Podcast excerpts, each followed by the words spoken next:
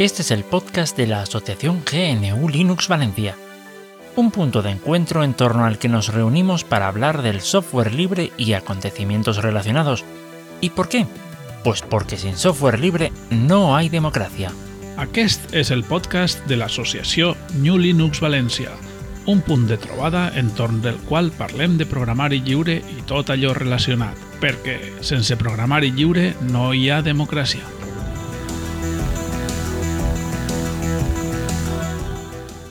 Hola, bienvenidos otra semana más al podcast de GNU Linux Valencia. Hoy ya 2 de marzo del 2023, por lo menos está- se graba ahora ese día. Hoy tenemos con todos nosotros, bueno, empecemos con Tarak, que siempre está aquí, es, está siempre con nosotros. Hola Tarak.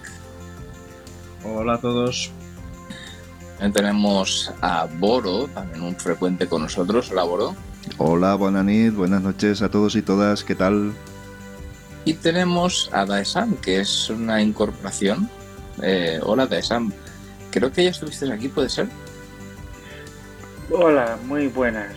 Pues estuve en un eh, estuve haciendo haciendo el pre-podcast, o sea, no, no llegué a, a estar en antena. Bueno, pues bienvenido. Eh, cuéntanos un poco sobre ti y así que la audiencia eh, entienda un poco quién es Daesan. Pues mira, yo soy soy un usuario de GNU Linux desde 2009, más o menos. Y bueno, pues eh, soy eh, geógrafo y utilizo las varias tecnologías libres como es QGIS, que es un, un sistema de información geográfica, y también utilizo mucho OpenStreetMap. OpenFreeMaps, eh, digamos que ese, es, está muy, es muy entretenido porque eh, te permite, hay, hay, un- hay grupos de, de cartógrafos, puede ser, en España, que se dedican a, a cartografiar todo lo que es la, la geografía española y, y hacer que, pues bueno, que, que todo, eh, que, que tenga la mayor, ¿cómo se dice? Em, reflejo con la realidad, ¿no? ¿Puede ser así? ¿O me estoy equivocando? No, no, no te equivocas. Hay grupos de, hay un grupo en, en español de, bueno, en español de España y va, vas normalmente por países, por comunidades y, y hacen sus propias quedadas y sus propios. Yo no he llegado a, a ir a ninguna quedada, pero sí que he colaborado, eh, sobre todo con los metadatos con las etiquetas, editando etiquetas. También con una aplicación que se llama Street Complete, que es para móviles, creo que está para Android, no sé si está para otras plataformas, y que, y que está muy bien porque te lo va poniendo como si fuese un juego, ¿no? O- Oye, falta, falta tal calle, tal dato de el número de el número del portal, falta si, si está pavimentado, en fin. Y, y está, está muy chulo ese- esa aplicación. Eh, por favor, luego pasa el enlace para la descripción porque yo creo que a más de un oyente le va a interesar mucho. Encima colaboras con un proyecto libre y, y te diviertes, ¿no? Porque al fin y al cabo es div- yo por lo menos, pues igual somos raros, pero eh, es algo muy divertido, ¿no? Sí, la, la verdad es que es que sí, es, es una aplicación que está muy bien hecha, además, y muy, muy intuitiva, y además, eh, como los típicos juegos, cada vez que vas cumpliendo niveles, pues te va desbloqueando. Que si la wiki de OpenStreetMap, que si la, para el- OpenStreetMap humanitario, por ejemplo, o sea, hay, hay muchas cosas que, que, se, que puedes desbloquear. Evidentemente son cosas que no tienen que ver con dinero ni nada. Claro, claro. Pues serán todos voluntarios, ¿no?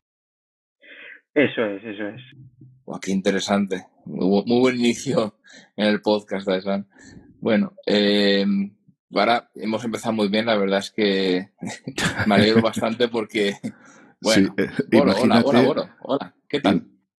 Imagínate si tuviéramos Tarak que, que, describirnos nosotros, ¿no? Yo mm, no sé, sería algo, en mi caso, como soy de color rojo, tengo un tridente en la mano y cola de flecha y huelo azufre o algo así. ¿Usa FreeBSD? Ostras, es verdad. Es verdad. No, no, no lo uso, no lo uso. Y es una asignatura pendiente, ¿eh? No sé, eh, lo tengo ahí pendiente. Yo te decía bolo, hora bolo. No sé si te acuerdas que hace un par de meses. Y sí. hablamos, hablaste de China. Sí. que utilizaban, pues bueno, los datos de las personas. Para espiar a la población. Sí. Sí, sí, sí, sí, sí. ¿Te acuerdas? Qué lejos estaba aquello, ¿eh? Y qué lejos, qué lejos. Y ahora qué cerca que está aquello. Con lo cual, bueno, vamos a ver. Yo creo que esto, Tarak nos lo puede presentar muy bien. Esta última noticia que ha salido, que a mí me, parece muy, bueno, posapocalíptica, por lo menos. ¿En qué sección iría? más bien, preapocalíptica. ¿En qué sección iría Tarak? En, en la fin del mundo. ay, ay, ay. Bueno, Tarak, cargadita, ¿eh? Traigo la fin del mundo cargadita. Cinco noticias nada más y nada menos. Y a ver cuál peor de, todas. Ah, pues va a ser un podcast monotemático, que no quiere decir un mono que sepa de un tema nada más, sino que va a tratar un tema exclusivamente. Decías algo sobre eh, cómo describirnos, pues un mono que sabe de un tema no, pero un mono que sabe de tres o cuatro sí que, sí que me pegaría bien. Eso también está la descripción que ponen en los carteles de Se Busca. vale, vale, vale. Expláyese usted, por favor. Estamos ansiosos de escuchar su verbo. No, no, a ver, ya, ya han quitado esos carteles, he pagado una fortuna a las personas adecuadas para ello. Ah, en fin, pues voy, voy a empezar con las noticias de la fin del mundo, según, eh, según las he ido descubriendo y anotando en mi querido eh, fichero de noticias formateado con Ormode. Bendito sea. Ah, Google tiene planes para añadir telemetría al lenguaje de programación Go. Um, no me lo esperaba. Ya. ¿Quién se podía imaginar que dejar en manos de una corporación sin alma ni escrúpulos un lenguaje de programación podía traer este tipo de cosas. De, en fin. no, es posible saber. Y encima ahora, bueno, tenemos otro lenguaje que está con otra corporación que, bueno, sí es Mozilla, pero bueno, ya sabes cuál, sabes cuál digo, ¿no? Sí, sí, es la telemetría de que Mozilla traía eh, predeterminada, pues va a llegar al lenguaje de programación. Bien, bueno, eh, podría ser peor podríamos, lo de la niña esta valenciana, ¿no? Que peor es morirse, ¿no? Sí, bueno, sí, sí. Ante eso poca discusión hay a partir de ahí. Madre mía. Madre mía. Entonces, ¿qué pasa? Que, eh, pero va a incluir telemetría, pero se ha sido descubierta por, por la comunidad o la propia Google ha dicho, oye, mira, es que yo voy a ver lo que hacéis y, y esa telemetría que va a implicar, quiero decir, son datos técnicos, son es otro tipo de cuestiones, eh, toma tiempos, eh, lugares. A ver, em, esto no lo ha descubierto la comunidad, ha sido la misma Google que ha dicho, pues vamos a meteros esto. Hmm. No digo por dónde. Ah, en, cuanto, en cuanto a dónde, en cuanto a qué van a hacer con ello, pues según ellos, según ellos,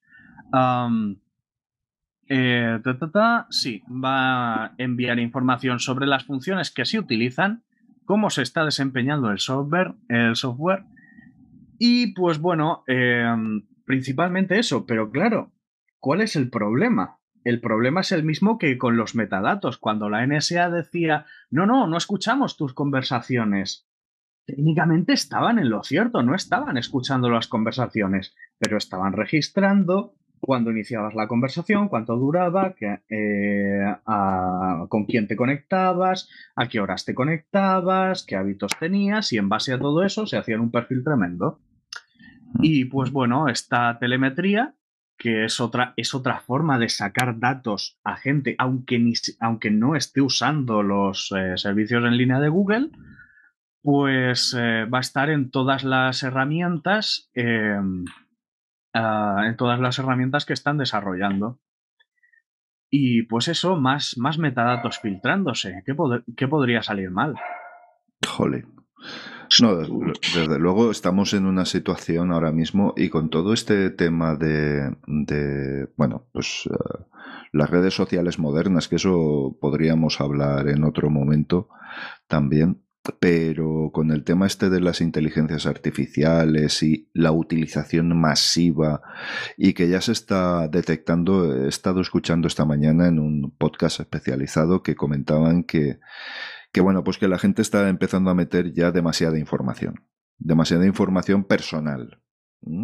Más que nada por aquello de figurar en la base de datos de la IA, etcétera, etcétera, etcétera. Pero claro, eh, aunque la base pueda ser eh, pública y pueda ser eh, desinteresada, luego la utilización que se hace de ella es lo que, lo que es más controvertido. Entonces, eh, esa, esa poca transparencia de lo que hacen las aplicaciones y las webs con las que interactúas con las IAs es lo que ni está regulado, ni está vigilado, ni está controlado por nada ni nadie. Y eso, porque eso ha estallado de repente desde que empezó ChatGPT a, a funcionar, que es hace cuatro días. Y fíjate hasta qué punto que ya hasta Microsoft con Bing lo integra. O sea que, no sé, estamos en una situación muy delicada. Pero claro, llegar ya, como comentabas, a los lenguajes de programación, que es algo tierno como el Día de la Madre, pues, ¿qué quieres que te diga? Me parece un contrasentido de locos y no sé quién acabará utilizándolo. Desde luego no me parece que sea la mejor tarjeta de visita, pero bueno, ellos verán. De hecho, bueno, yo quiero añadir un comentario de mi experiencia con ChatGPT esta semana. digo, vamos a dar otra oportunidad, que la ha actualizado, esto, lo otro. Sinceramente, las inteligencias artificiales, conforme están hechas ahora, mm, no hace falta mucho que las, eh, que las regulen porque funcionan bastante fatal. Digamos que son muy manipulables. Lo que habría que vigilar es el robo de datos y la otra cosa que hay que vigilar es también eh, cómo funcionan esas inteligencias artificiales, porque cómo, cómo se manipulan, digamos. Sí. Porque yo estaba con un proyecto personal, me puse a buscar en Google información y, era deplorable. En ChatGPT era para, para llorar. O sea, la, lo que acertaba mi respuesta era cero. O sea, no tiene, era totalmente inútil para buscar respuestas sobre un tema. Entonces, bueno, eh, yo creo que más que eso hay que controlar, pues bueno, lo que, lo que lleva atrás y lo que, y, y sobre todo limitar mucho o eliminar el robo de datos y no, no digamos, eh, dices, pues bueno, mis datos, a mí me da igual, sí, acepto, acepto. Pues no, eso no tenía que ser así, porque hay límites legales para muchas cosas, ¿no? Por ejemplo, eh, tú no puedes, si un contrato pone que te pueden cortar un dedo, pues, pues no, no, no se puede, no te pueden cortar un dedo, ¿no? ¿Sabes lo que te quiero decir? Sí, lo que pasa es que la ley va con bastante retraso con la tecnología, con respecto a la tecnología, porque es que incluso está llegando con retraso la propia comunidad. O sea, es que esto... O, más bien no se está aplicando la ley, porque hay una ley de protección de datos y mm. esos datos, ¿quién, quién, quién hace auditoría si esos datos se están vendiendo? ¿Qué, qué hacen con esos datos? No, se hacen, no, no sé o más bien que la ley, que la ley va con retraso, así en, líneas generales. No, pero eh, respecto a OpenAI, em, lo dejo para otro tema, eh, para el próximo podcast, pero ya adelanto que al parecer em, ha sido entrenada con materiales ilegales oh, y, mano de, y mano de obra deplorables. Joder. Entonces, eh, pero eso ya lo dejamos para otro. Eso para me otro suena caso. a otro podcast, ¿no? Cuando haya, cuando haya podido investigar el tema y hablar con propiedad, eh, sí, sí. ya, ya Sí, porque me, me, suena otro podcast, para y, y, Boro, que bueno, mejor no decimos nada porque si no tenemos que leer un comunicado. Así que continuamos. si quieres, pégale a la siguiente. Venga, y seguimos con Google. Uh, la Gran G quiere que los usuarios de sus plataformas estén vacunados contra la desinformación. ¿Qué podría salir mal?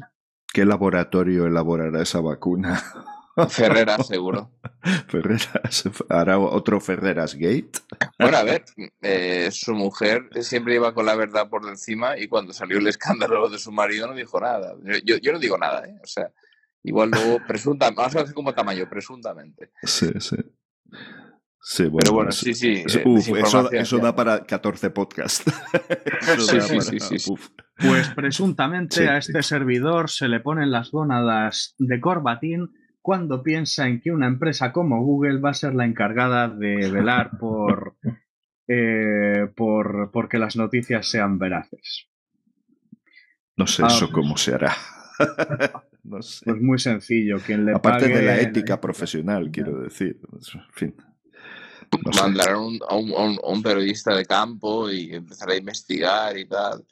Eh, le pagará pues un salario digno y tal. Y luego eh, tendrá muchos eh, pues no sé, igual, igual contratará muchos venezolanos o mucha, con muchos respeto a los venezolanos, pero claro, como sabes, que es. Se asegurarán, se asegurarán de que no haya presiones económicas, ni políticas, ni de ningún otro tipo para que las noticias eh, sean marcadas como verdaderas o falsas, ese tipo de cosas. O, las propias empresas de comunicación serán quienes eh, generen los, eh, los investigadores que comprueben que esas noticias son ciertas. Un grupo A3 Media, por ejemplo, se dan los premios entre ellos, entre ellos se apoyan, entre ellos comparten, entre ellos deciden lo que está bien y lo que está mal. Entonces, al final... Eh, no sé, se me ocurre pues una organización del estilo de Scientific American o, no sé, o alguna revista científica de este tipo que tenga un comité de revisión, cosa que dudo, porque al ritmo que se producen las noticias me parece a mí que eso va a ser un poco complicado. Y ni te eso en, en los informativos convencionales, no te cuento lo que puede ser el controlar una red social, por ejemplo. Vamos, que no me lo creo.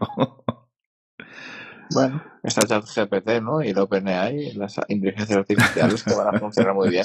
Sobre todo si eres negro en, Estados Unidos, ¿no? Eh, os tengo que decir, y esto a Tarak especialmente le va a gustar. A mí me ha llegado a censurar YouTube eh, algunas palabras en, una, en un directo, ¿eh? Ha silenciado algunas palabras. Pues eran unas palabras acerca de fascismo y todas estas cosas que sabéis que, que en fin, que soy bastante, bastante proclive a criticar. pues sí, me lo, me lo, me lo, eh, lo, que hace es que em, se produce un corte en el que tú mueves la boquita y no hay sonido. Sí, sí. Eso pues me habrá lo que aprender a leer los labios.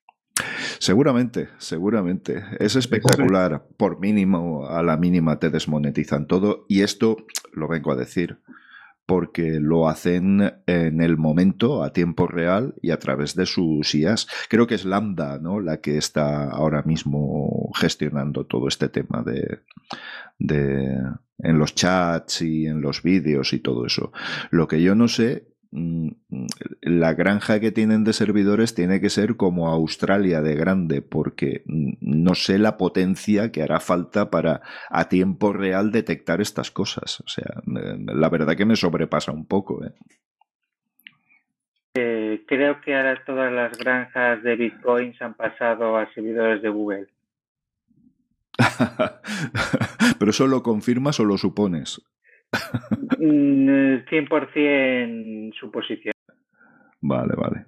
Vale. Muy bien. Eh... Suposición razonable. Pero, por cierto, em, volviendo al tema de cómo quieren aplicar esta vacuna digital contra la desinformación, pues parece ser que en, eh, que en, adición a los anuncios que todos adoramos, especialmente en vídeos, eh, vamos a tener anuncios en plan diciendo la versión aprobada por el Comité de la Verdad. Sí. sí. Así, entonces, más anuncios. Eh, de hecho, me acuerdo uno que le decía a, Google que, eh, que, a ver si podían quitar los anuncios de cosas como vídeos sobre primeros auxilios, porque era bastante problemático que te saliese un anuncio de 20 o 30 segundos que no te podías saltar mientras veías una, un anuncio de cómo hacerle la RCP a alguien y ese alguien se estaba ahogando. En otras palabras, que se puso el vídeo para ver cómo coño le salvaba la vida a un familiar que se había atragantado con una aceituna o algo y le había salido el puñetero anuncio. El caso es que supongo que de forma automatizada le salió eh, un comentario de la cuenta de YouTube diciéndole que podía conseguir eh, vídeos sin anuncios suscribiéndose a YouTube Premium. Ya, bueno. O utilizando bitufyan.us. O cualquier otra instancia de Invidios. O, eh, o la PPP. ¿La qué, perdón? Hay, hay una API aparte de Invidios que se llama Pipet. Ah, muy interesante. A ver, a ver. Sí, es verdad. Sí, yo, yo lo utilizo en el, en el móvil. Eh, la, utilizo en una aplicación que se llama LibreTube. Que está en la sí, sí, hoy. Sí, sí. esa es muy buena, esa es muy buena. Para descargar y todo. O para ver también eh, YouTube y puedes salvar a alguien que se atraganta con una oliva, ¿no? Claro. ¿Verdad, Tara? Ajá. Vale, vale, vale, vale. Oye, esto hay que documentarlo todo. Este podcast va a ser muy jugoso, ¿eh? Vaya, vaya. Sí, no. Mira, hay de hecho una extensión y ahora me, tocará eh, moverme para, para, buscarla, que es eh, que tú cuando metes un enlace a YouTube te sale un listado de, de, instancias de Invidios, o sea, de, de Invidios, que es, digamos, YouTube sin, sin Google, básicamente. puedes ver los vídeos de YouTube, pero sin, sin YouTube. Y te sale un listado, un listado de los, de los que mejor funcionan. y tú ah. seleccionas el, servidor que quieres y ves el vídeo en ese servidor. Y es, por ejemplo, ahí, últimamente YouTube, youtube.b, eh, que es una instancia, funciona últimamente bastante mal, no funciona con muchos vídeos, va lenta, no te deja descargar vídeos, por cierto, no va bien. Pues eh, te sales. Yo, yo utilizo mucho bit.pufian con Y y dos Fs .us, pero pondremos en la descripción. Funciona muy bien, se pueden descargar vídeos y funcionan con la gran mayoría de vídeos de YouTube. Y hay muchas instancias que es lo mismo, que tiene muy buena latencia, tiene muy buena conexión y tú puedes ver vídeos de YouTube sin anuncios, y bueno, eh, sin, el rastreo de Google, porque aparte una cosa que tienen es que todo su código fuente está licenciado con licencias libres o de open source. Entonces eso pues ayuda bastante. Es, digamos, una de las pocas webs que ha tenido los santísimos de por fin licenciarlo todo con software libre. O sea, tú todo ese código lo puedes ver licenciado. El JavaScript que no le gusta Track, está licenciado también con GPL o MIT. Así que, bueno, ahora pondremos en la descripción esta instancia o cualquier otra instancia de, esto y, bueno, para gente que tenga una, situación extrema, pues en el móvil no utilizas la aplicación de YouTube, tenéis un icono de, acceso directo al navegador eh, con, una, con una instancia de estas y así salváis, la vida de una persona. No utilices Google, salva una vida. Básicamente ese, sería el lema. Lo que pasa es que si en el móvil lo, lo, lo pone, lo quiere escuchar en segundo plano, el navegador, en este caso podría ser Firefox, pongamos por ejemplo, tiene que tiene que tener la extensión para poderse escuchar en segundo plano, creo.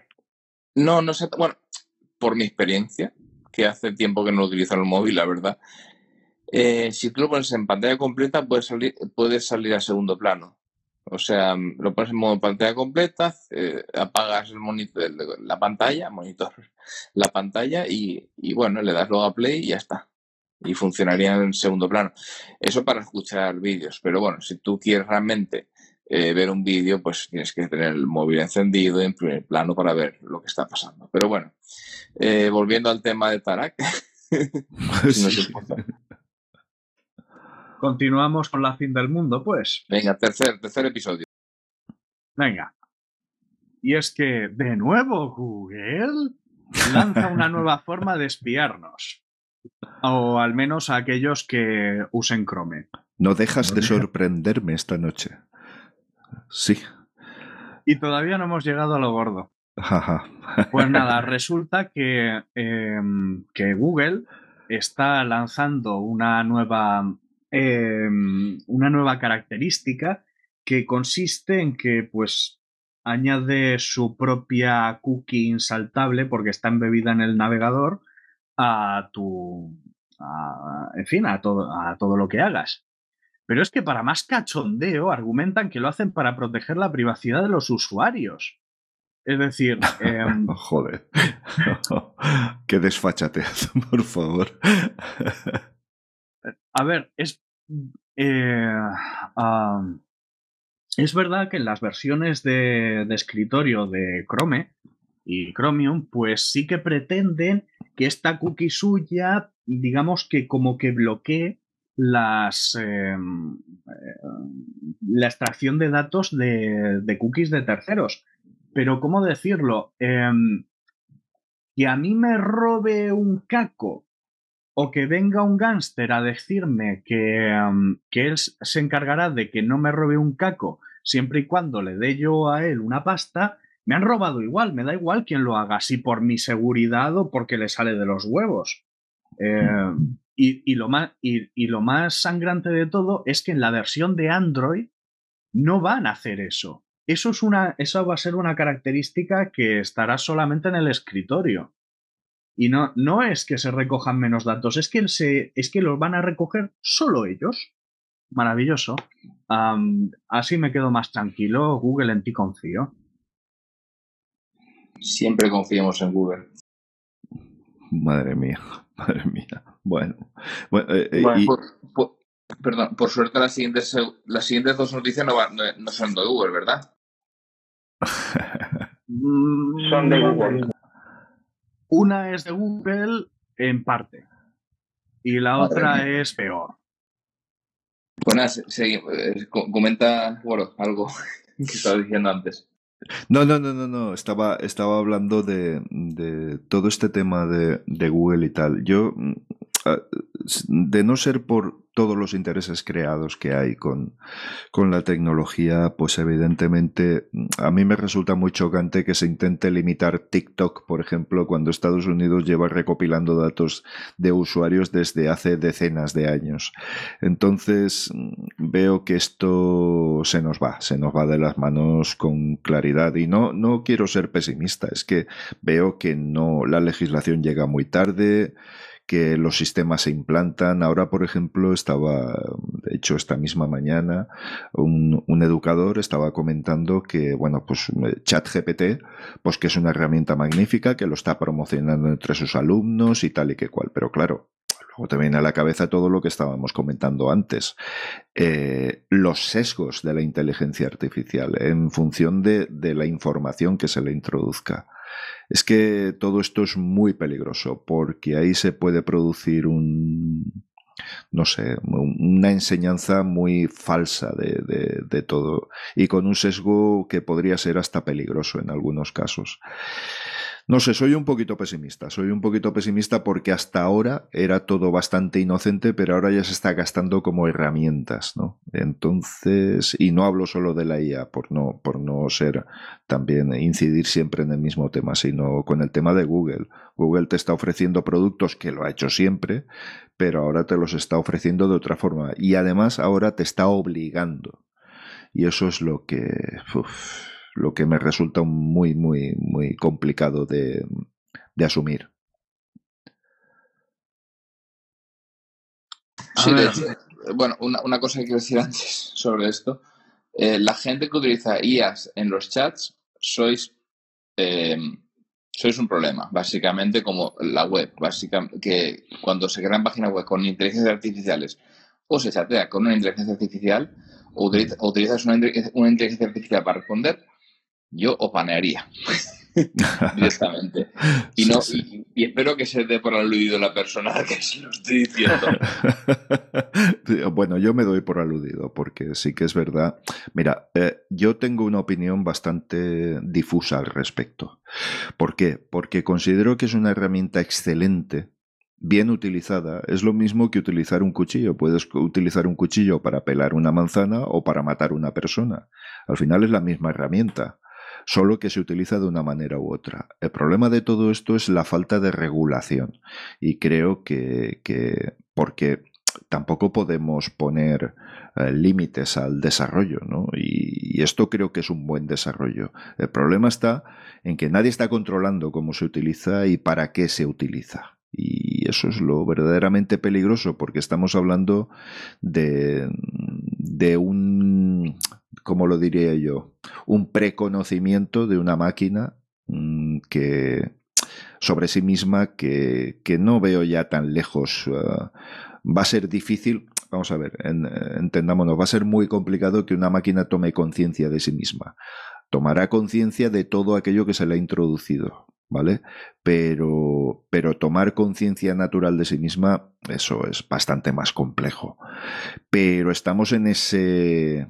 Estamos eh, eh, en esa presituación ahora mismo. Entonces, mm, como herramienta la considero magnífica, la IA en todos los sentidos, en todos los sentidos, pero el problema está en todo lo que le rodea.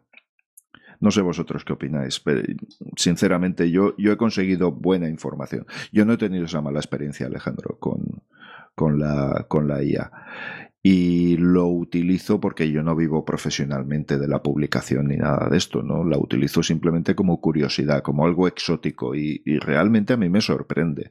También es cierto que a veces comete unos patinazos que son brutales, pero eh, toda esta cuestión de Google utilizando su IA para mm, proporcionarte una información o para requerir una información eh, para su propio provecho, es que es todo muy chusco, ¿eh? es todo muy chusco. Adelante, adelante, alguien, por favor. Bueno, yo mi, lo que siempre he pensado de ChatGPT desde, desde que empezado a utilizar es básicamente que va a ser una herramienta que puede ser, va a ser totalmente manipulada, queramos o no. Claro, claro. y va a ser manipulada no solamente por la gente que lo tiene en su poder, sino por la gente que tiene poder para manipularla. Claro. Eh, en fin, va a ser lo que es Google ahora mismo, que es una herramienta totalmente manipulada que no funciona pues muy bien, la verdad sobre todo si no lo has alimentado de, de, tu, de tu información. O sea, no, no digamos que eh, no voy a decir porque estuve buscando ayer en Google una cosa, pero buscaba cosas y no me salía nada relevante. Era todo o anuncios o páginas web creadas con una inteligencia artificial. No me sirvió, pero no solamente esta vez. Eh, las últimas veces que he utilizado Google para buscar algo relevante, algo, algo relevante, que no sea mm. algo que yo ya supiera. Es decir, imagínate que yo sé una página web, pero no sé exactamente el, enlace correcto, ¿no? Eh, yo que sé, por ejemplo, Video yo sé, bueno, ese precisamente no sale, pero para que me entendáis, lo de vídeo, pones en videos, en videos, eh, video Pufian y te pone el enlace correcto, ¿no? Quedando para eso, para confirmar una URL, o incluso a veces hay URLs que están totalmente corruptas, eh, porque eh, hay gente que mete webs, eh, por ejemplo, un ejemplo muy, muy doloroso es el de, creo que es el de WhatsApp, que si lo metes con un carácter que no es por medio y se parece mucho, te pueden meter una página clonada que te pide los datos y bueno, te hackea el móvil. Eso no ha pasado por suerte porque hace tiempo ya, ¿vale? Pero hace como unos cinco años así, pero se ve se ve que es una página un poquitín piratilla y bueno, si hubiera escaneado eso, igual hubiera dado mi, el poder de, de igual, no, no sé, hace mucho tiempo no tenía mucha informática. Pero lo que quiero decir es que eh, al fin y al cabo eh, no, da, no da resultados relevantes, vamos a dejar así. Da igual usar Google que usar Bing, que usar DataGo. Es, al final, eh, no, no da resultados muy relevantes, de no ser que es algo que tú ya sepas. No es algo nuevo, no descubres nada nuevo Es todo algo que tú ya sabes, una tienda que tú ya sabes, algo que tú ya conoces. Ahí es donde tiene potencial una, una, una IA o, o, eso. O para programar, porque hay mucha, mucha basurilla por internet sobre este tema. Esa es mi opinión. No sé si Tarak tiene otro punto de vista. Mi opinión personal es especialmente respecto a lo que ha comentado Boro, de que lo que hace falta es regulación y tal. Me remito al ejemplo que ya di en su momento con el Airsoft, que llevábamos pidiendo una regulación y cuando se dio la regulación, básicamente se lo cargaron, pero se lo cargaron por completo. Y también me voy a remitir pues a las regulaciones que hay en, em, a la regulación que se va a hacer en materia de privacidad, que es precisamente la siguiente noticia que tengo, y que mm, básicamente lo que se hace es dejarle manga ancha a los, eh, a los grandes, a las grandes eh, corporaciones, se les deja prácticamente manga ancha eso sí, como tú seas el, dueño de una pequeña tienda que cometa un error en el cifrado de yo qué sé qué, te pueden crujir hasta el alma. Entonces, eh, regulaciones, pues a ver qué tipo de regulaciones, no sé. No, bueno, pues eh, eh, el tener claro que tengan eh, las diferentes aplicaciones que acceden a esas IAS el código publicado, si es que es la historia de siempre, tampoco nada nuevo. Mm, vamos a ver, que no sea privativo porque estamos hablando de una herramienta universal, que esa IA esté contenida en unos servidores mm, auditables de alguna manera pero claro, eso sabemos positivamente que no va a ocurrir. Eso lo tenemos claro que no va a ocurrir y si la legislación eh, sale al paso de esto será cuando ya sea otra vez demasiado tarde. Yo eso lo tengo claro, ¿no? Y será legislación hecha por, por las empresas que, por las van a utilizar esto. también, por, también por las IAS manipuladas. o sea, tiene mal pronóstico el, el enfermo, la verdad. Pero bueno. En fin, eh, siempre queda el consuelo de los que, que los que sabemos el terreno que pisamos, pues eh, podemos llegar a, a, considerar esto como herramientas. El problema está en la gente que a tontas y a locas se mete con este tipo de, de, de, artilugios y al igual que ocurre con las redes sociales, eh, pues nada, da más información de la que, de la que debería. Mm, yo creo que ahí es donde está el problema, porque realmente todos estos desarrollos son privativos y no sabemos lo que hacen en realidad, ni qué propósito tienen, ni nada de esto. Es decir, no, no tenemos ningún tipo de, de información ni de posibilidad de auditar nada. Así que hay que ir con mucho cuidado. ¿Lo consideramos como una herramienta? Vale, bien, pero que sepas, como tú muy bien dices, Alejandro, que puede pasar esto. Al final pasará como con las redes sociales, que todo el mundo las usa indiscriminadamente y le importa tres pitos las condiciones de uso y le da siguiente, siguiente, siguiente, siguiente, mira cómo mola. Pues eso. Me imagino que por ahí irá la historia. La velocidad de la vida. Sí, sí. Muy bien. Eh, estoy, estoy esperando la, la fuerte, Tarak. Estoy esperando la fuerte. Yo tengo miedo. Sí, yo también. ¿Y, pues... y, y porque la sé? Sí, sí. Pues bueno, eh, los useños y la Unión Europea han llegado a un pacto. Uh, no sé si sabíais que hasta hace poco pues había problemas porque, porque bueno, eh, teníamos una legislación de privacidad que pues eh, con la ley en la mano no podían irse nuestros datos no podían salir de Europa, no podían ir a Estados Unidos, porque bueno, en Estados Unidos básicamente las agencias de inteligencia se pasan por la piedra lo que les salga de las narices. Eso ya no va a ser un problema. Ahora nuestros amiguitos de GAFAM pueden eh, mover datos a Estados Unidos sin problemas. Sí. Y, o mejor dicho, podrán eh, eh, mover nuestros datos libremente entre Europa y Estados Unidos y evidentemente, si nuestros datos van a Estados Unidos, nuestros datos van a las agencias de inteligencia de Estados Unidos. Uy, qué mala que es China. Sí, sí, sí, nos roban los datos Huawei, ¿no? Ahí está.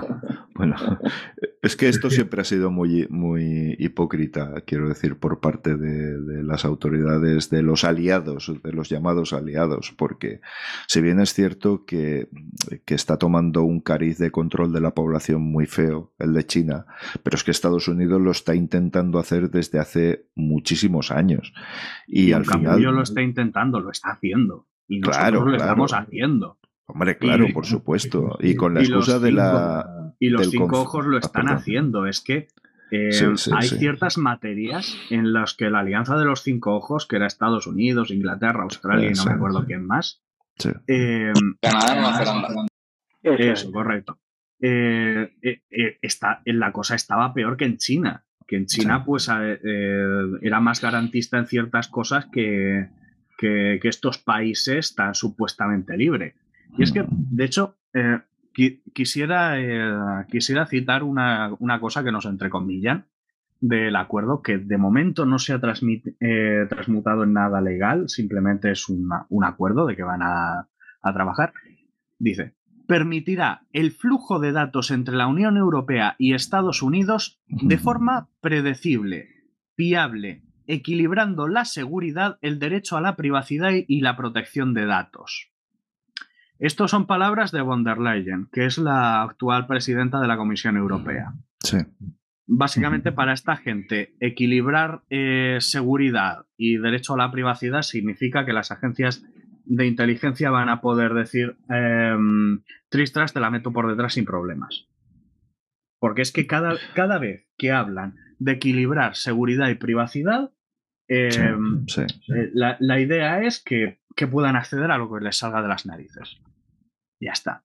Sí, y bueno, me... a, además, si me permite, estará eh, con el conflicto de, de, que tiene lugar en Ucrania y la necesidad de buques metaneros eh, norteamericanos eh, para abastecernos de gas y tener cierta disposición a municiones, etcétera, etcétera, etcétera, etcétera, tan muchos etcéteras, pues a cambio evidentemente, pues mira, tenemos cositas como esta, que todo lo andado y todo lo conseguido, pues se ha ido al traste en cuestión de días por una simple decisión. Es decir, vale, mis empresas van a poder operar con total impunidad en Europa. Pues bien, pues, pues vale bien, pero tráenos gas, ¿eh?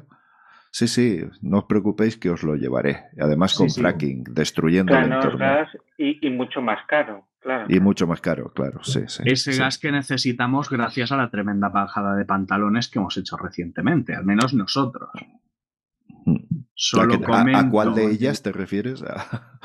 Pues a las que nos puso como enemigos de Argelia eh, haciéndole sí, sí, la sí. genuflexión a Marruecos y como traidores de gente que teóricamente Cierto. está bajo nuestra protección. El pueblo saharaui, sí, señor. Haciendo la genuflexión a cambio de nada. Sí, señor. Sí, sí. Eso ha sido la, una bueno, bueno, directamente poniendo el culo en pompa. ¿A cambio de nada? No yo sabemos a cambio de qué. Yo dejo la interrogación. El problema es que no sabemos a cambio de qué, de que no nos eh, invadan el territorio no, no, no. español. A, a, a, cambio de nada. Yo digo la pregunta, pero no va ah, eh, vale, a, a, modo estatal, sino a modo personal. A ver, a cambio de nada para nosotros. Evidentemente, ah, como, como nación, como pueblo, a, nada, a cambio de nada para nosotros. Eso es. Bueno, yo si quieres, antes de que pongas la guinda al pastel, eh, quiero una cosa, una noticia que te va a gustar. Venga, Tarak. Venga, una noticia que puede que no tenga mucho que ver con el software libre, pero bueno. Han sacado la saga Fallout, han sacado un, un título para Spectrum, ¿vale? Ya sé que eso te gustará. ¿Cómo? El Fallout, Fallout. Sí, sí, sí, sí. Pero, pero ¿cómo, ¿cómo que Fallout para Spectrum? Bueno, es un juego, la verdad. no es lo Estoy que esperando. Pero, bueno, lo han, lo han esto, si quieres, eh, lo puedes descargar. Ahora pongo el enlace y te lo miras. Es solamente para que te, te, pongas un poco más contento antes de contarnos la quinta ya, que esa ya es, yo creo que ya es, no, no, es que ya no sé si es la peor o la segunda peor de todas. Pero bueno, venga, va, ya que cuesta buena noticia, ponte ahora a contar la, la mala. La mala mala. Un capullo, necesito ver una captura de pantalla de esta mierda. Lo siento, Ahora- te- ahora te te- paso, tengo ahora te que ver una captura de pantalla de esto. Me la están pasando, pero ya. Sí, sí, sí. Espera un momento, por favor, que es que con el ratón y todo esto no tengo mucha. Soy como una mujer de 80 años. Ya tienes ahí. Si quieres echarle un vistazo a las pantallas antes para coger energías antes de contarnos la quinta. Eh, es bueno, a ver, es muy Spectrum, pero ostras, si si se Vale. Se llama Fallout ZX Sí, y sí, sí. luce bastante bien. De hecho, bueno, tiene un aspecto como de mm, eh, como de Dungeon Crawler, pero, como, pero como muy cuidado, ¿eh? Oye, esto está, al- esto está al nivel de varios Dungeon Crawlers que, está, que son bastante populares a día de hoy, ¿eh? Están muy, muy Pues ya sabes, ya tienes diversión. bueno, eh, venga, pégale la quinta ya, ya que has visto estos gráficos tan buenos de la época. No, no, está, tiene buena pinta, la verdad. Pero bueno, bueno tira, venga, venga, por A favor. ver, venga. Pues nada, resulta que, como ya sabéis, las operadoras de telecomunicaciones eh, tienen, em, básicamente tienen, tienen un poquito como acceso a absolutamente todo lo que hacemos en línea, a no ser que nos metamos en una, mm, ¿cómo decirlo? A no ser que nos pongamos a tomar medidas así muy, muy específicas y tal, eh, tienen acceso a prácticamente todo lo que hagamos. Pero ¿cuál era el problema? Pues el problema era que terceras eh, personas, entiéndase por terceras compañías, no podían acceder a toda esa mina de datos que las compañías telefónicas tienen de nosotros. Y eso no puede ser. No puede ser. A ver, ¿por qué en el mundo tú no ibas a querer que tu información personal y tus datos personales estuviesen accesibles a todo el mundo? Hay que compartir, hay que ser generoso. Pues bien, ahora llega una solución open source en la cual se han metido a trabajar pues todas las eh, ah, varias telefónicas a nivel mundial, ¿eh? que esto no va a ser solo cosa de Españita, de Europa, no, no, no, no, esto pare- eh, creo que va a ser a nivel eh, europeo y useño. Una maravilla. Se llama Open Gateway. Y pues bueno, em, espionaje open source. ¡Yay! Sí, básicamente esto es- yo tengo sentimientos muy encontrados. Primero, por una parte, es open source. Con lo cual deja claro que, sea open source o software libre, pues no es, básicamente como un cuchillo, como hablaba antes. eh, vamos a hacer una metralleta. Imagínate que tenemos una metralleta que es todo privativo y de repente alguien se pone a, a sacar metralletas. La metralleta se puede utilizar para defensa o se puede utilizar para matar a las personas. O se puede utilizar para, bueno, para muchas cosas. Para, si queréis, para, yo qué sé, para cazar, ¿vale? También puede Talar servir, ¿no? árboles. o- Sí, sí, no sé. ¿no? Pues tiene muchos usos, digamos. Sí, Atarax sí, sí. seguro que me podría dar más usos de, de un uso de una metralleta. Sí, o o como un cuchillo, puedes usarlo para algo espantoso, como, no sé, pelar una manzana y dársela de comer a, a un político, o puedes hacerlo eh, para algo muy. Eh, por- para algo altruista y bueno, como coger a ese mismo político. No, Tarax, no, para, para, para. No, pero vamos a ver, vamos a ver, vamos a ver. No, puedes, va- voy, a, voy a ponerlo, puedes utilizarlo para bien o para mal. Vamos a dejarlo así.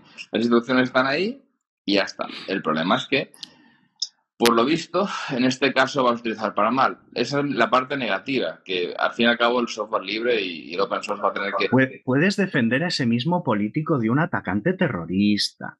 A ver, no, no a la censura. Bueno, o, o, o no. En, en cualquier Me caso, vas- eh, me estáis mirando con una cara ahora mismo.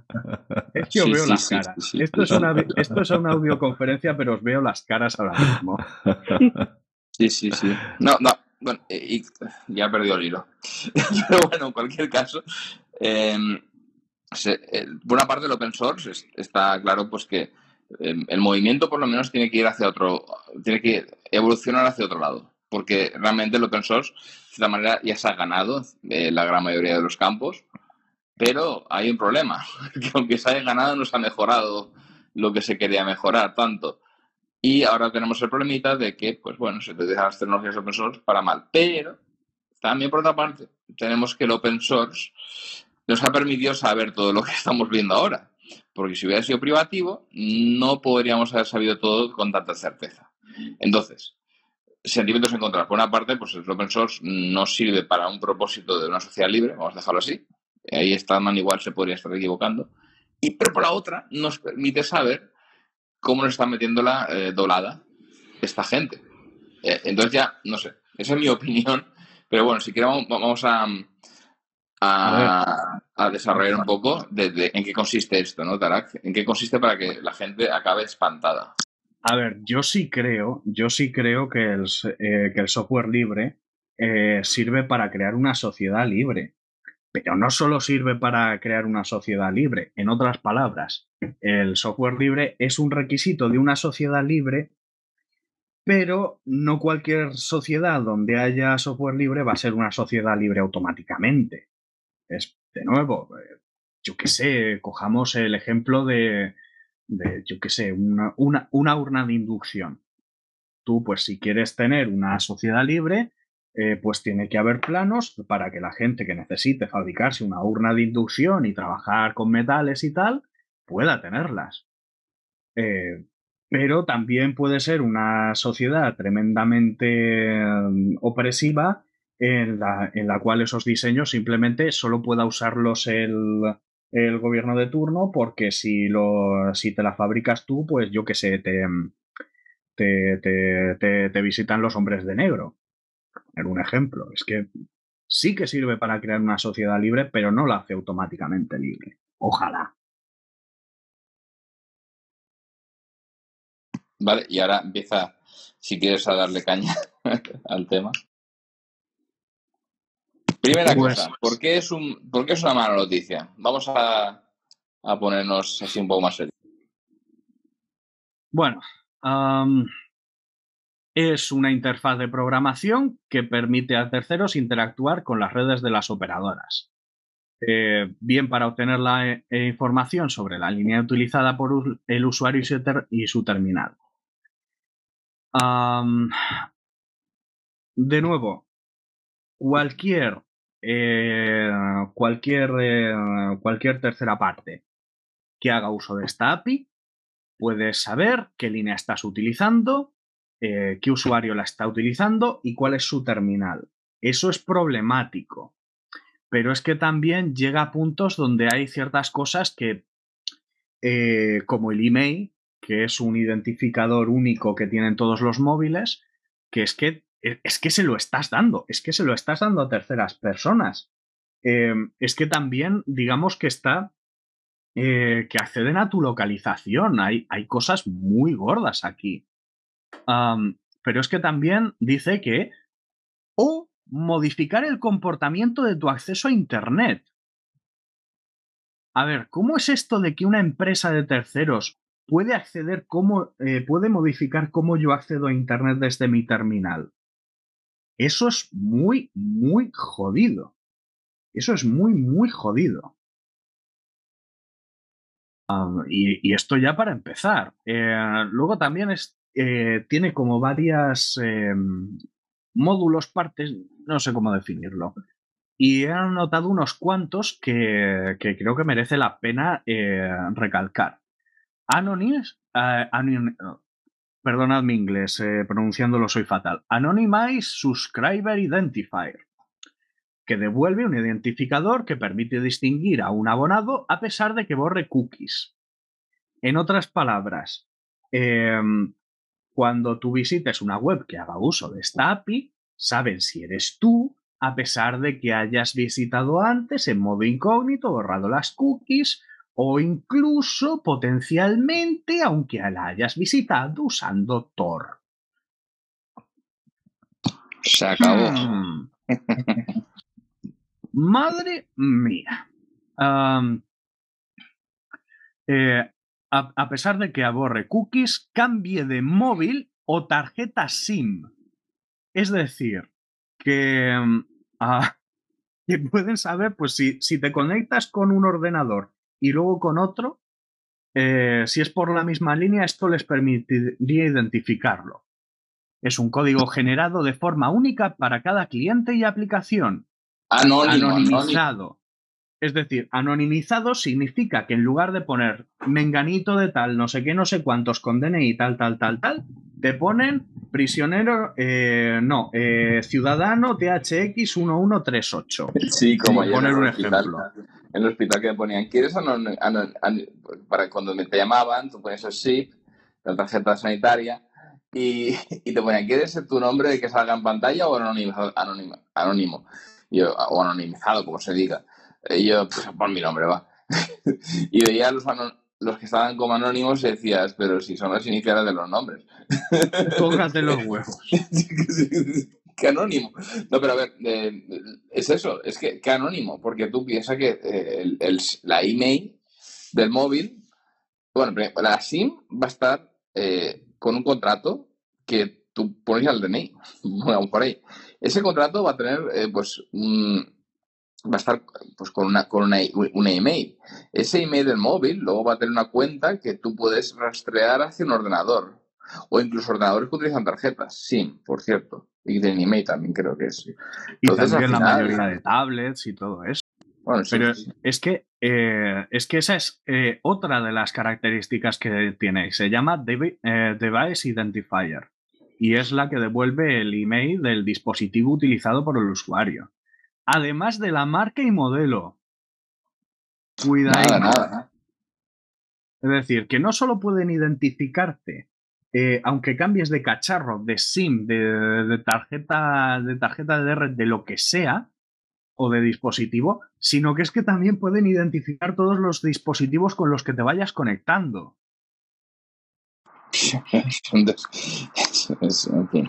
Pero la cosa se pone mejor, porque hay una más. Se llama Device Location, que permite, pues, saber dónde está el terminal del, eh, del usuario.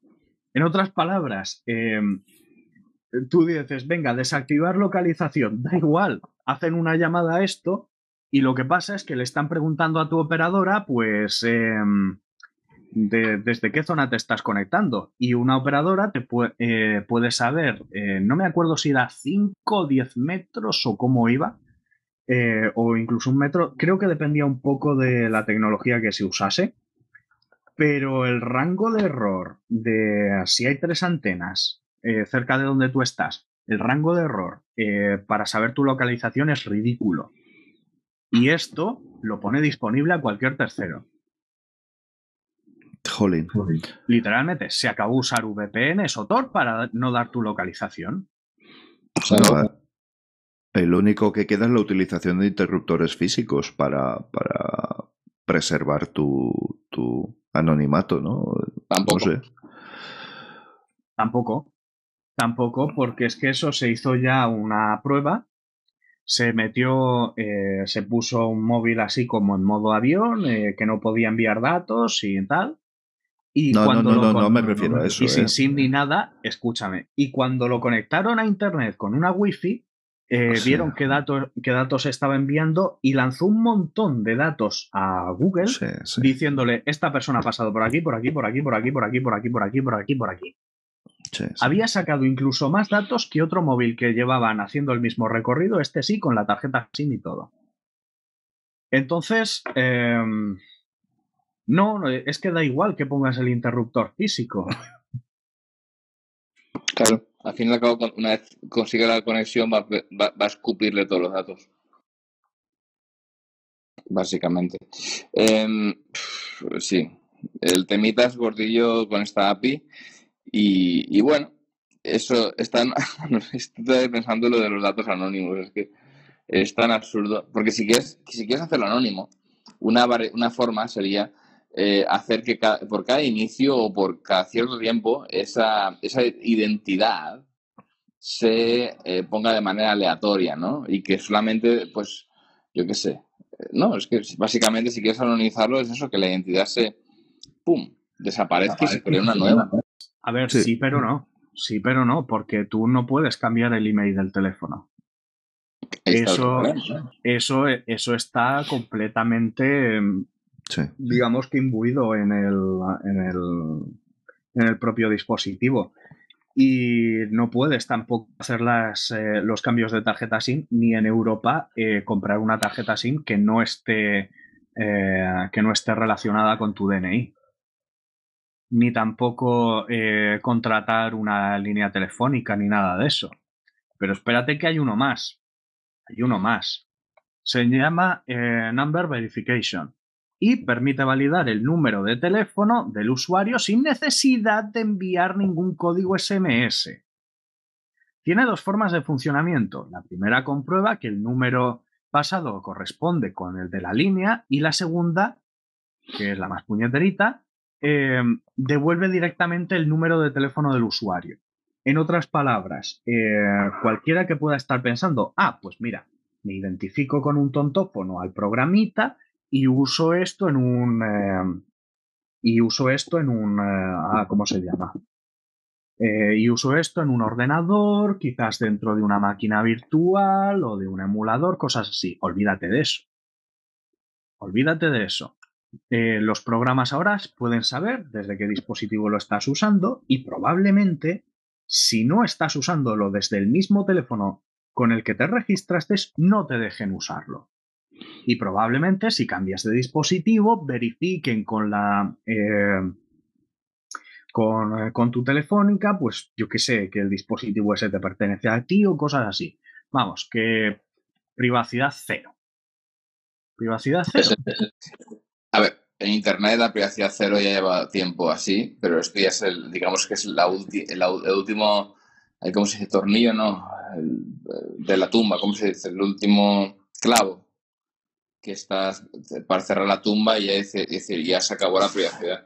Esto ya es lo último, porque es una API que permite, digamos, rastrear hasta el último milímetro de, la persona que, se está, que está utilizando el dispositivo. Es ya un, ataque constante. Eh, pero bueno, ha sido poco a poco, ha sido el cuento de la rana, ¿no? Que ves una rana en una olla, no sé a quién se le ocurre este cuento, por cierto, y oh. poco a poco vas calentando la olla. Qué truculento muy fuego lento poco a poco y al final pues consigues matar a ranas sin que se entere.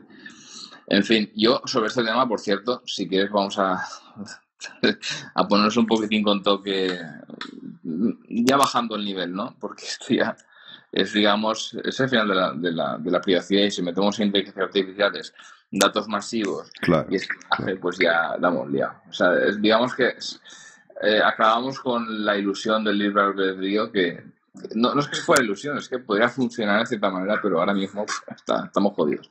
Vale. Movistar indica que indicará el bloqueo de webs ilegales, ojo, con el código HTTP 451, inspirado en la novela que critica, critica la censura. Vale. Eh, este titular que voy a poner es, erróneo, lo pongo primero, lo digo primero.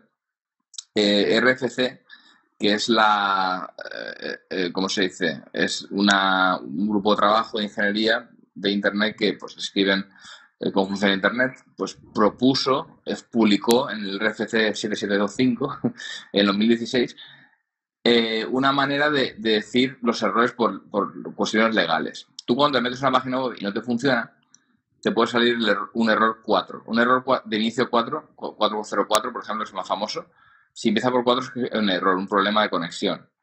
Eh, el 404 es, digamos, que no te funciona. Eh, no te funciona porque por alguna razón no se, establece la conexión.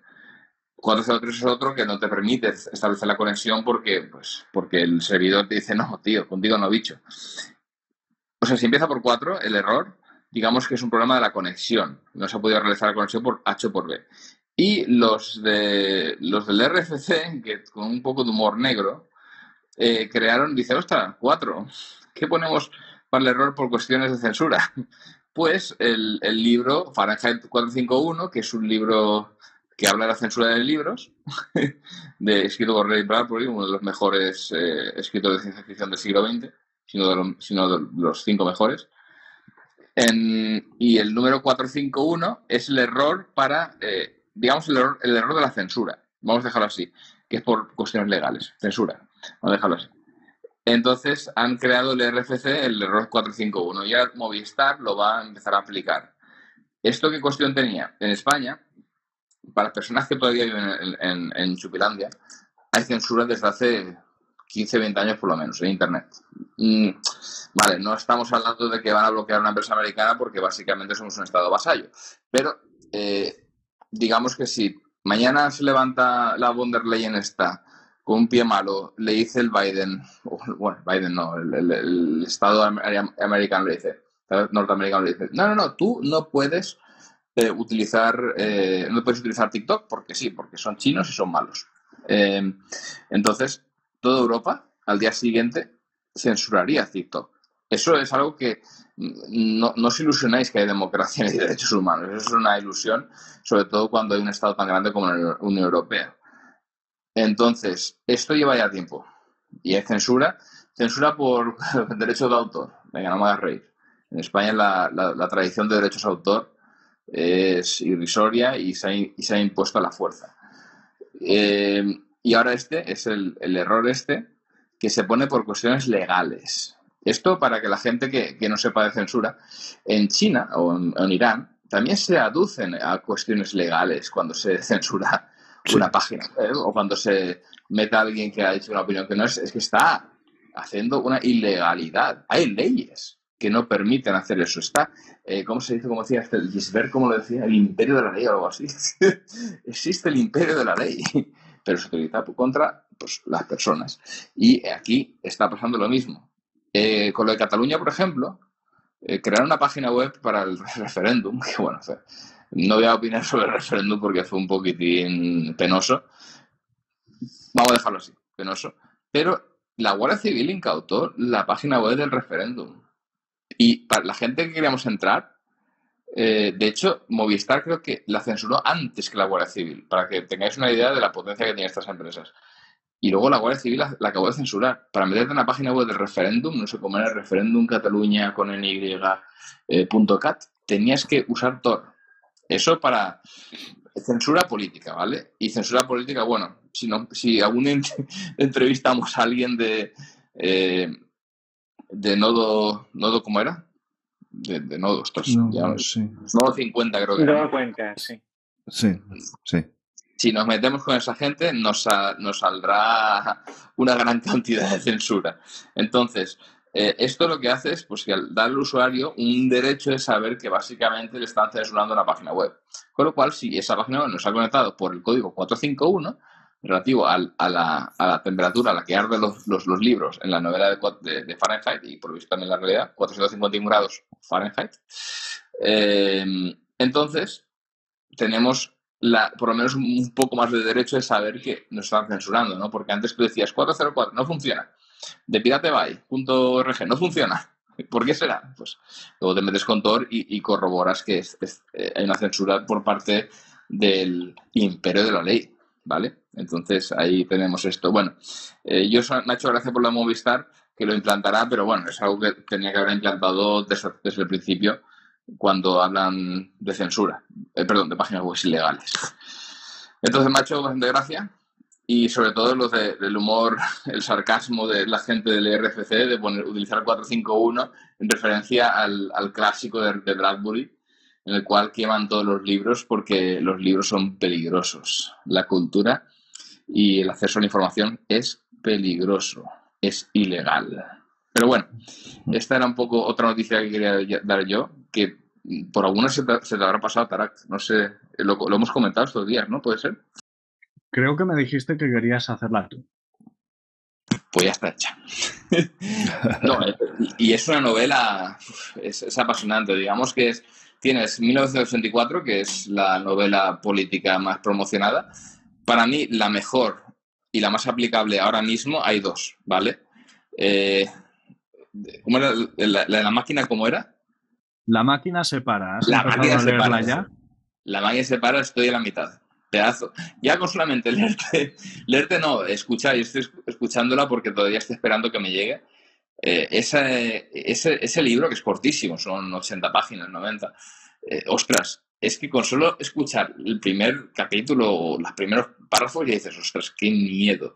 Es la actualidad. Entre esa y, Un Mundo Feliz, que es, una, es una pasada. De Aldous Huxley. Eh, hemos citado a Orwell, a Huxley y a, y a quién más, y a Bradbury. Madre Y mía. Bradbury. Qué, Ya ca- falta qué buen Jaime, café ¿no? me tomaría, ¿eh? Con- Madre mía. Y, Or- y, y, ¿cómo se- y Wells, ¿no? Eh, ¿Cómo se llama? El del, el del fin. ¿Cómo era? No, El- Foster. También, tam- también. Ese, es el de, la máquina separa. O sea, Sí, una, sí. una. Pero bueno, eh, en cualquier caso, los del RFC muy, muy buenos, poniendo el 451 en referencia a ese novelón, que es uno de los clásicos del siglo XX de las distopías. Sí. Pero bueno, yo esto, eh, bueno, eh, para que la gente lo sepa, a partir de ahora, os ataco 451. Yo creo que todavía no me sale, así que eh, veremos cuándo lo, lo implantarán. y en fin, Eh, no sé si alguien más tiene algo por ahí. Yo solo remarcar el hecho de que, em, claro, ¿cómo ha llegado el punto en el que la gente, en el que esta gente no solo admite sí, sí, hay, hay censura, sino que además es que tiene los santísimos huevazos de reconocerlo abiertamente y sin problemas? Porque eso es lo que significa que ahora se use este código 451. Am, es la, es la, el reconocimiento descarado y sin, el, y sin el más mínimo rubor de que lo están haciendo. La rana, Sí. básicamente la rana. Sí, Tú, sí, piensa, piensa. Hace 20 años, cuando Internet éramos cuatro frikis, bueno, tú estarías un poquitín antes, eh, vendrías un poco después, pero da igual. Cuando empezaste en Internet, tú imagínate que te dicen que te van a censurar páginas web. ¿Cómo te lo tomarías? Una persona normal, no Tarak. Vamos a poner una persona normal igualmente como. Tarak. Eh, aunque sea Tarak o no. Buena puntualización. O Tarak quemando voy, cosas. voy, voy a invocar el espíritu de una persona normal lo- y voy a hacerle de medium. No, lo harán por nuestro bien, lo usarán solo en caso de actividades criminales, cuando Sí. haya problemas de terrorismo. A mí me da igual, yo no tengo nada que ocultar. Sí, Yo no sí. tengo nada que ocultar. Sí, sí. Oh, sí, sí, eh, sí, sí, sí, es- ese, ese era el espíritu de una persona normal, hablando por mí. Venga. Siguiente No, no, no, no, más, más entendido mal. Una persona normal de Internet. La persona normal es eso, básicamente. Pero ah, la persona normal. Ah, no pasará nada porque vas a otro país, porque pones la, mueves la web a un servidor de otro país. Y entonces, claro, como hay distintas, eh, como hay distintas jurisdicciones, puedes jugar con eso y la libertad de la web, el, el manifiesto de independencia del ciberespacio y el manifiesto de Cyberpunk y, y vivo en el mundo de Narnia. Dame, dame gasolina, que vamos a quemar todo.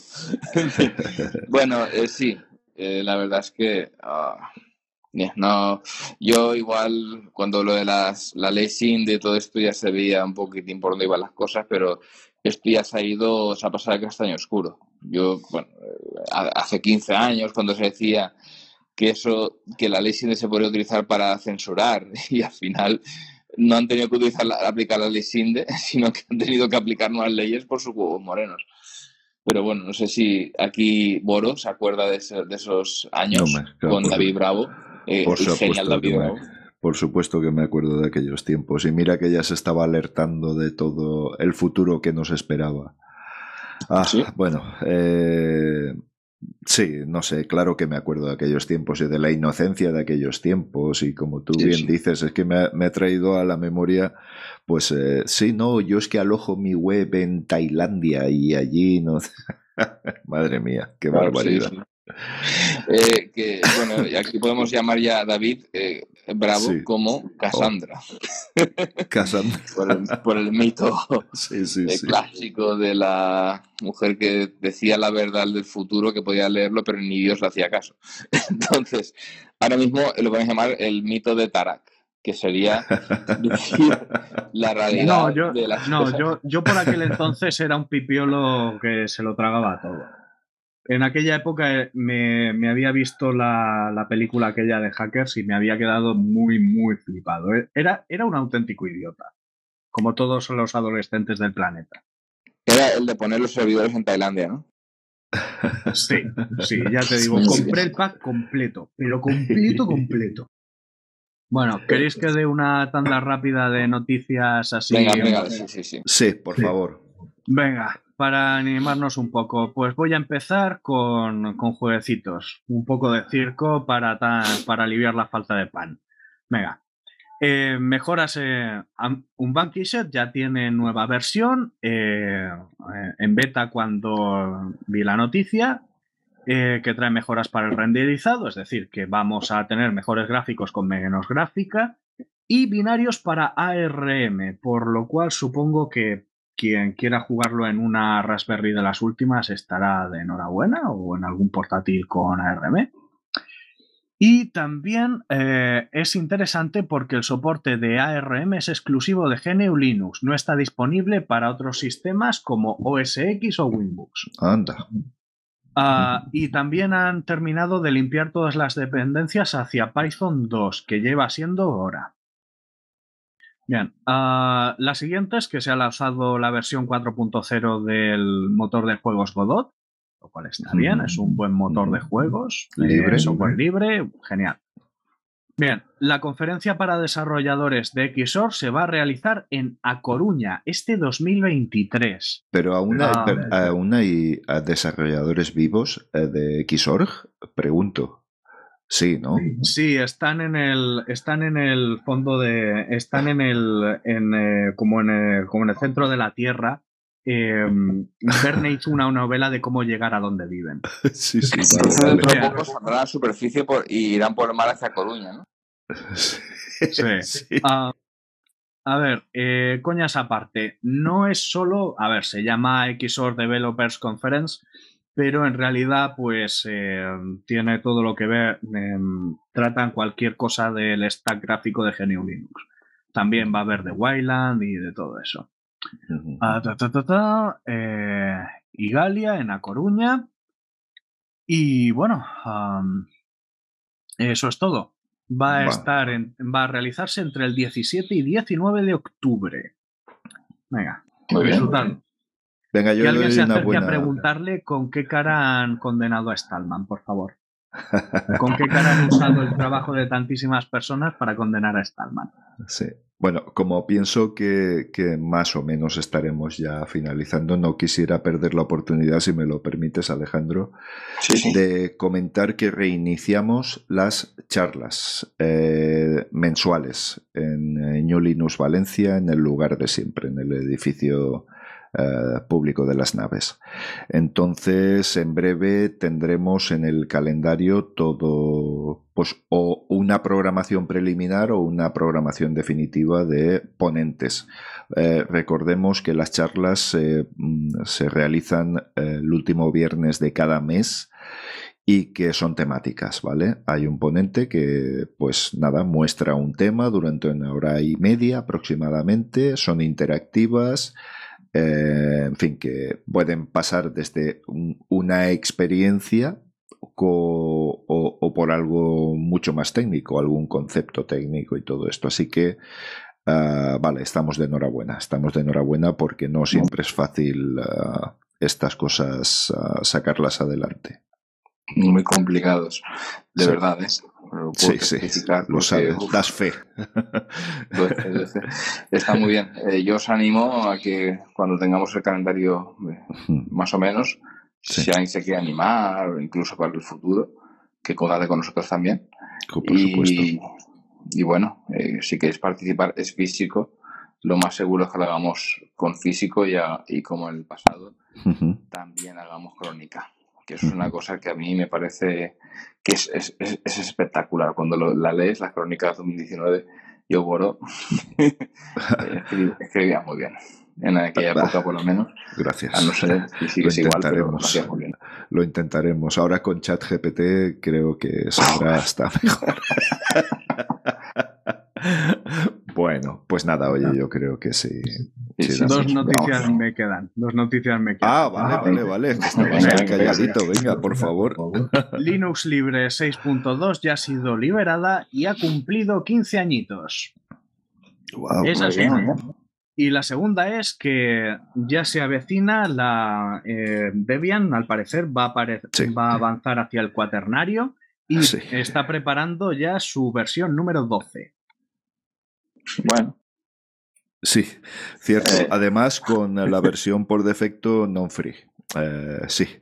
Eh, eh, esto ya lo trataremos en algún momento, eh, probablemente en el siguiente podcast, porque no sé, no acabo de entender muy bien el paso este que está dando Debian. Pero bueno, bien. El caso es que, bueno, lo dejo así un poquito en el aire, ya lo profundizaremos, pero en principio la imagen por defecto de Debian va a ser la non-free, es decir, la que contiene drivers privativos por defecto. ¿Vale? Para llegar a más gente. Sí, pero claro, ahí mm, depende también un poco de la gente que tengas y que esté de acuerdo con ello, porque yo no estoy tan de acuerdo que sea una votación entre desarrolladores. Creo que ahí debería de haber habido un consenso mucho mayor con la comunidad uh, Debian. Pero bueno, lo dicho, lo, lo hablaremos en otro momento. Vale. Y ya estaría, ¿no, Tarak? Ya está todo. Es que, pues todo lo que he comentado, Tarak. Quería dar un poquito de buenas noticias porque es que Sí, mira hombre, que ha sí, sido por esta favor. píldora. Por favor. Sí. Se agradece mucho, la verdad. Y Yo, una, una última que quería decir, que creo Sí. que no la he puesto todavía, que un, un portal francés de videojuegos ha sacado la diferencia que había hace seis años y ahora de comprar un ordenador para, para videojuegos. Que vas, un ordenador, vas, tú vas a dejarlo así. Y se han dado cuenta que lo que en 2017 valía 1.700 euros, ahora de 3.000 lo ba- de más, de más de 3.000 lo baja. Mim- o sea, no lo mismo, pero eh, digamos que antes el estándar era eh, 8, 8 y 17 de RAM para jugar, es, di- ahora es 32. Eh, antes se utilizaba una 1080, ahora se utiliza una 4090. ¿Vale? Eh, todo este tipo de cosas las han actualizado y se han dado cuenta que ha subido, eh, pues bueno, todo eso. De, se, ha, duplicado casi el precio de un ordenador para jugar. Vamos a dejarlo así porque podría utilizarse para ordenadores de otro, para otras finalidades. Y e igualmente el chipset, por ejemplo, el de top de la época, 300 euros, ahora 620. Eh, la RAM, el doble. Los discos duros, más, casi el doble, creo que era. Eh, entonces, bueno, yo quería eh, hablar un poquitín también de que los ordenadores se están volviendo muy caros.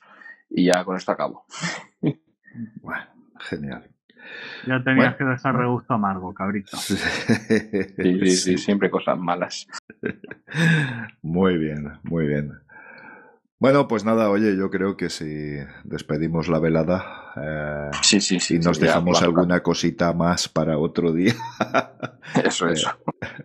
Oye, un placer, eh, Daesan, un placer, un placer tenerte por aquí y el poder eh, charlar contigo. Es bueno tener nuevas, nuevas aportaciones. El Bueno, placer pues- es mutuo. Pues si no hay más, nos despedimos ya de esta semana y nos vemos la que viene. Hasta la siguiente. Chao, chao. Chao, chao. Que tengamos mejores cosas a la próxima. Adiós. Eso, eso. Muchas gracias por tu atenta escucha. Si quieres participar en la tertulia o hacernos llegar algún aporte, puedes ponerte en contacto con la asociación. En gnulinuxvalencia.org barra contactar tienes todas las formas de hacerlo. Te esperamos en el próximo episodio. Hasta entonces. Moltes gràcies per la teua escolta. Si vols participar, pots posar-te en contacte amb nosaltres en gnulinuxvalencia.org barra contactar. T'esperem en el pròxim episodi. Fins pronte!